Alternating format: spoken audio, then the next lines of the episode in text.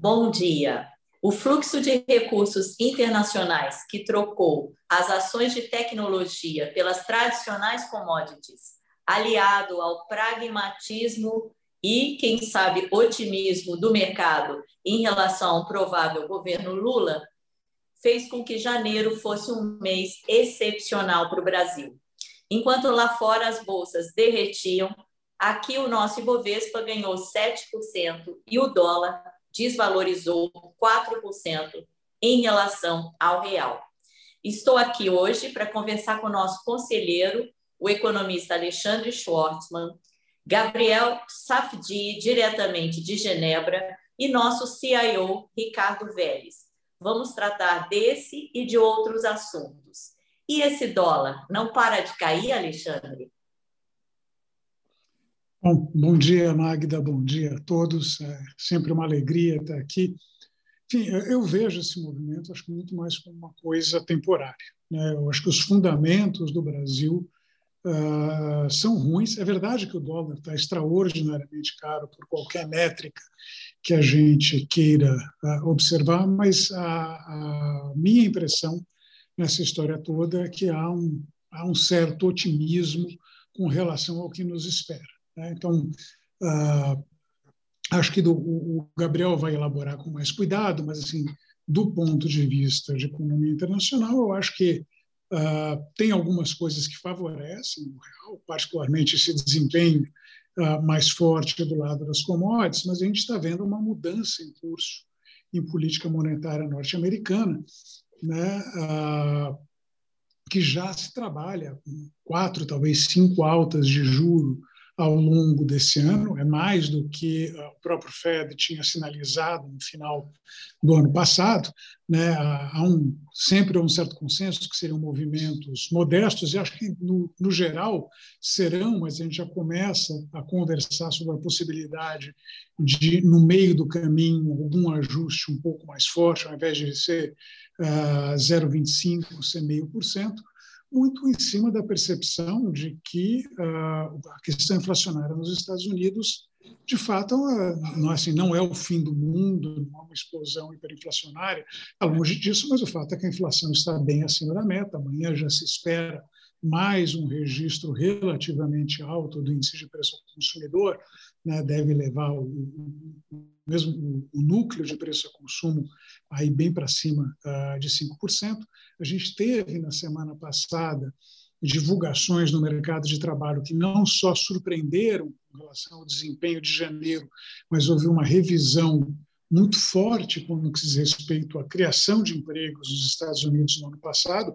A gente descobriu que haviam sido criados um pouco mais de 200 mil empregos do que antes se imaginava. Então, uh, fora a surpresa propriamente dita de janeiro, a gente começa a entender que a questão inflacionária nos Estados Unidos não é simplesmente um problema de cadeias, de consumo, uma coisa que vai se resolver naturalmente. Vai precisar de uma certa dose de aperto monetário lá, eu acho que isso daí é, é um dos fatores que acaba ah, pressionando ah, o, dólar para cima.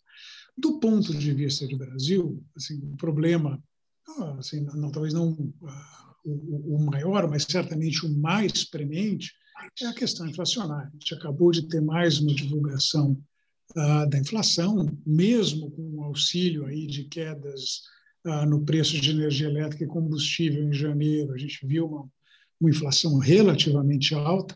Uh, e, nesse contexto, acho que assim, a mensagem que veio, em particular, uh, da, da, da, última reunião do Comitê de Política Monetária do Banco Central, o Copom, que foi na semana passada, mais a divulgação da ata do Copom ontem, sinalizam para um BC bastante preocupado com, com a questão inflacionária uh, no Brasil, sugerindo né, que a taxa de juros aqui vai ter que ser maior do que os 12%, que mais ou menos se imagina com relação a, ao a, a, posição.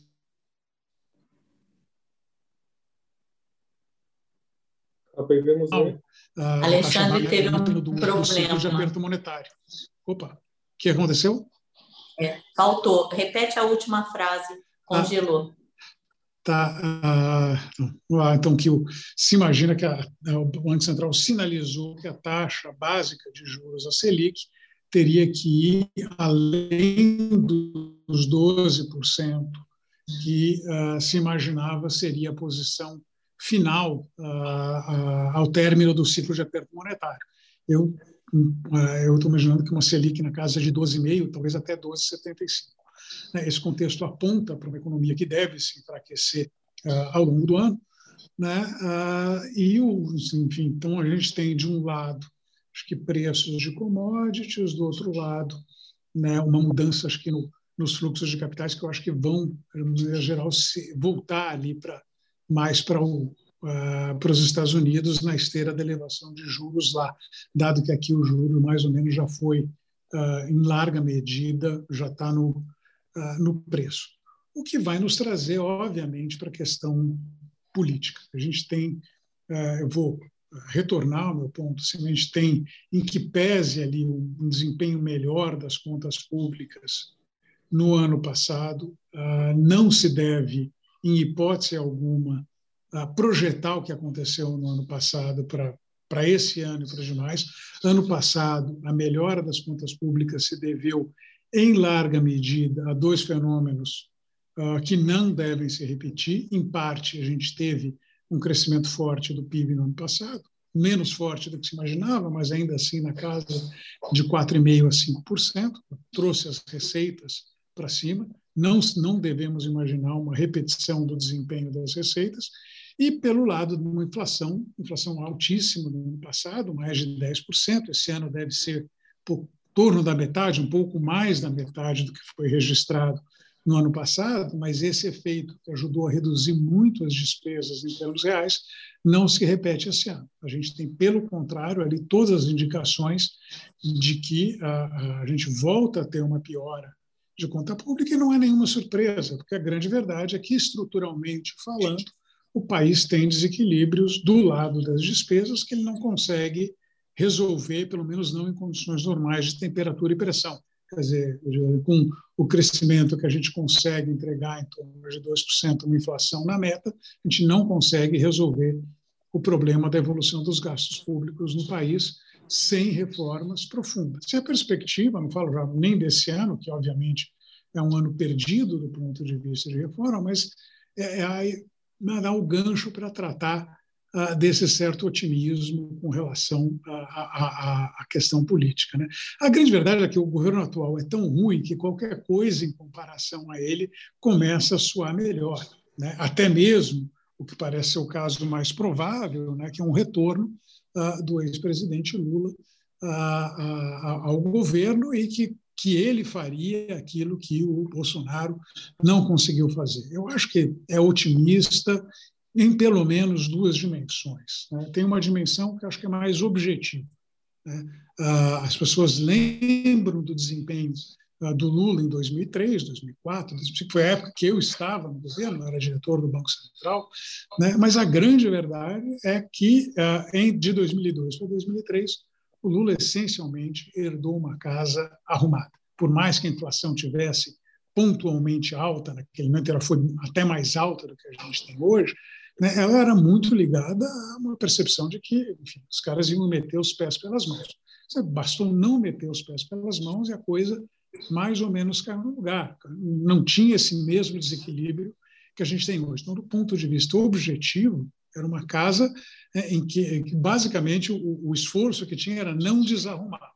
Em contraste, hoje, um, uma casa que a gente precisa arrumar. E para arrumar essa casa, precisa fazer, construir um arco grande de alianças no Congresso, um Congresso mais fragmentado do que aquele, aquele que existia há 20 anos, me parece assim, uh, um certo otimismo imaginar que uh, o Lula chega e de cara emplaca uma série de reformas, uh, né, passando fácil pelo Congresso, etc. Não me parece que são as mesmas condições objetivas que a gente tem.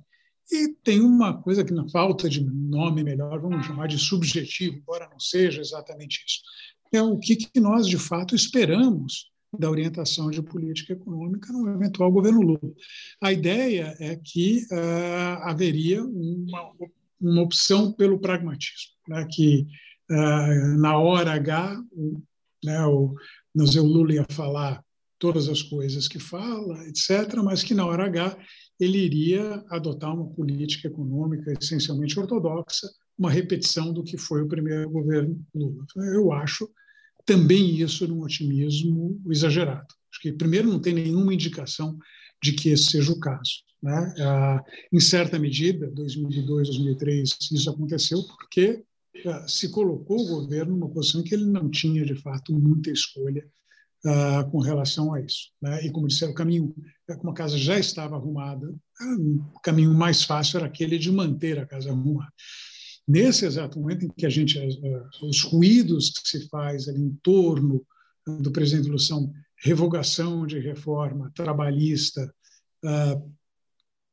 revogação de alguns pontos de reforma previdenciária, revogação do teto de gastos. Né? A gente tem ali a equipe, é, vamos dizer, pelo menos nomes importantes do que seria uma equipe econômica do governo Lula sinalizando já em 2023 um aumento de gasto público, né? na esteira do que vem acontecendo ao longo desses anos todos do Brasil, para lá na frente tentar resolver isso, mas sem o teto de gastos, com alguma coisa que seja ainda mais suave do que o teto de gastos, que, vamos para mim falar a verdade, fez um ajuste minúsculo nas contas públicas ah, nesses últimos anos, me parece assim difícil imaginar que ah, as intenções sejam realmente no sentido de adotar uma política econômica marcada pela austeridade fiscal, ah, porque é custoso e porque eles não querem fazer. Então, enfim, eu acho que quando a gente tenta olhar para além desse movimento de curto prazo, um certo rebalanceamento de portfólios que está acontecendo uh, lá fora, eu acho que quando a gente olha para isso, eu vejo o Brasil ainda numa posição muito frágil, com pouco crescimento, uma transição política complicada, a tal terceira via, a grande verdade é que não decola, né? não, não tem dado mostras de viabilidade política, né? Qualquer que seja o nome que a gente venha a falar, Sérgio Moro, João Dória, enfim, o que a gente quiser, nenhum deles tem se mostrado sequer forte o suficiente para chegar ao segundo turno, eventualmente enfrentar uh, o Lula, se, se, a, se a eleição não for resolvida já diretamente em primeiro turno. Então, acho que no, nesse contexto, na ordem geral das coisas, esse dólar na casa de 5,25, 5,30 me parece um preço atraente para entrar. Não me parece que a gente, mesmo que tenha ali movimentos de curto prazo, a gente uh, acho que a pressão para o dólar é uma pressão para cima, não é uma pressão para baixo, mesmo com o juro alto que a gente tem hoje. Ótimo, obrigada, Alexandre. Teve uma pergunta que você já respondeu a respeito da força do Lula, Lula para aprovar reformas. É, não é total, não é 2002, 2003.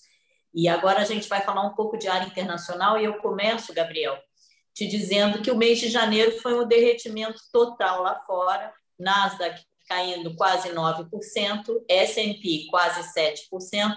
É hora de voltar às compras, fazer o que fizemos em março e abril de 2020? Olha, eu acho que a primeira coisa que a gente tem que guardar uh, bem em lembrança é o fato que hoje nós estamos indo muito bem aqui fora. Europa, Estados Unidos, a situação econômica está fantasticamente boa.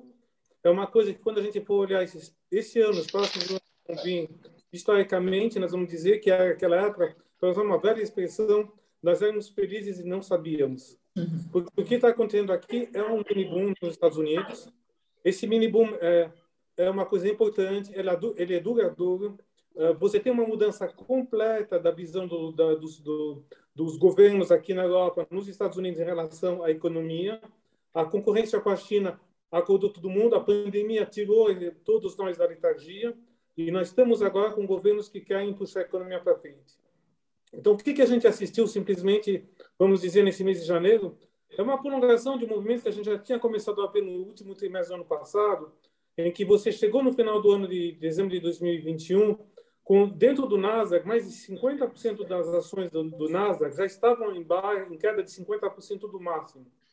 E simplesmente o que a gente isso estava escondido no índice por causa das quatro, cinco, seis grandes valores que todo mundo olha.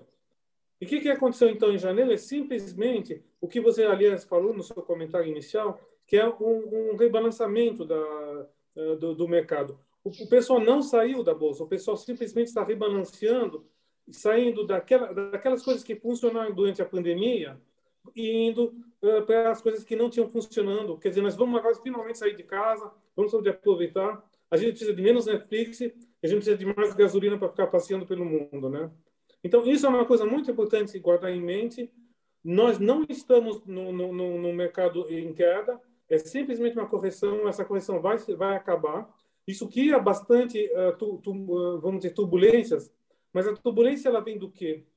Ela vem do fato que o ano passado, na mesma época, quando a gente quer calcular mais ou menos qual o valor certo da bolsa, a gente calculava 22 anos de lucro em cima do lucro esperado no final do ano. Então, vamos dizer que uma empresa ganhava 10 dólares, estava esperando ganhar 10 dólares por ação no final desse ano, vezes do 22 dava 220 dólares.